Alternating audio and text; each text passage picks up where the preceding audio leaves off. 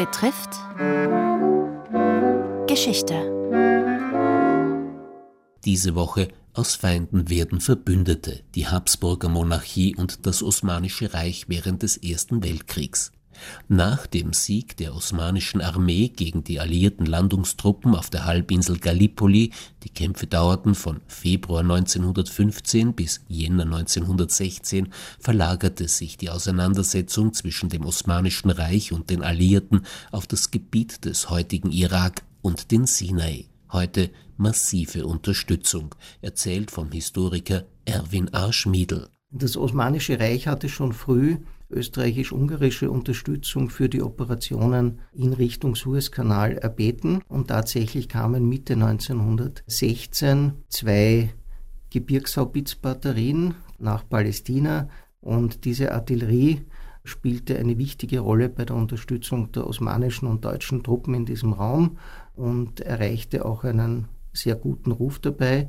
Sie waren auf der einen Seite beteiligt beim Vorstoß Richtung Suezkanal Mitte 1916 und dann bei den folgenden Abwehrkämpfen gegen die britische Offensive in Palästina im Zusammenhang mit den drei Gazaschlachten 1917. Zusätzlich zur Artillerie entsandte Österreich-Ungarn auch noch Kraftfahrformationen in die Türkei, die insbesondere die noch bestehenden Lücken im Bereich der Bagdadbahn, das heißt die Übergänge Taurus und Epirus im Straßentransport zu bewältigen hatten und dann später zur Unterstützung der österreichisch-ungarischen Artillerie auch nach Palästina entsandt wurden. Insgesamt ist hier durchaus ein ganz beachtlicher Truppenaufwuchs festzustellen. Zusätzlich zu den Artilleristen und zu den Kraftfahrtruppen kamen auch unterstützende Formationen, Etappenstationen, Telegrafendienste, Sanitätsformationen. Es bestanden insgesamt drei Spitäler im Raum Palästina. Es gab ein Spital in Konstantinopel. Das heißt, es war hier eine durchaus beachtliche Truppenpräsenz. Und der österreichische Historiker Peter Jung, der leider viel zu früh verstorben ist, der 1992 das Standardwerk zu diesem Thema verfasst hat, über den sogenannten K&K-Wüstenkrieg, hat geschätzt, dass insgesamt 7000 bis 10.000 österreichisch-ungarische Soldaten im Nahen Osten im Ersten Weltkrieg eingesetzt waren. Im Gegenzug zur österreichisch-ungarischen Militärhilfe unterstützten auch türkische Einheiten die Habsburger Monarchie. Das war ein Teil der politischen Absicht des osmanischen Kriegsministers, auch in Europa mit Truppen präsent zu sein, um die osmanische Stellung im Zuge der künftigen Friedensverhandlungen nach dem erwarteten Sieg der Mittelmächte zu stärken. Für Österreich-Ungarn war das sehr wesentlich, denn gerade im Juni 1916 hoffte man durch die sogenannte Südtirol-Offensive einen entscheidenden Sieg über Italien zu erringen. Daher waren die österreichisch-ungarischen Truppen an der Ostfront geschwächt und gerade in diese Situation traf die russische sogenannte Brusilov-Offensive.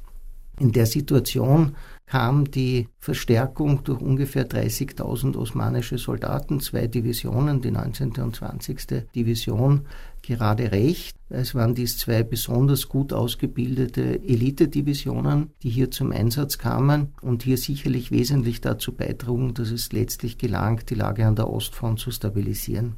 Die beiden osmanischen Divisionen blieben bis Mitte 1917 an der Ostfront stationiert und wurden erst dann wieder ins Osmanische Reich zurückgeführt.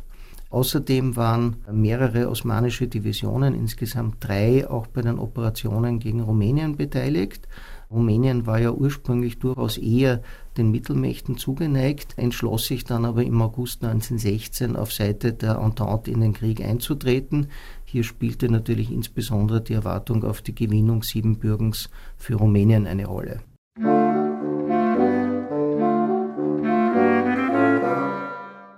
Massive Unterstützung. Sie hörten die dritte Folge von aus Feinden werden Verbündete, die Habsburger Monarchie und das Osmanische Reich während des Ersten Weltkriegs mit dem Historiker Erwin A. Schmiedl.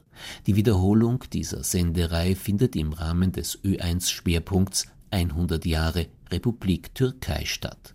Ein Hinweis, Wegen des Nationalfeiertages entfällt die Sendung morgen, den vierten und letzten Teil hören Sie übermorgen Freitag.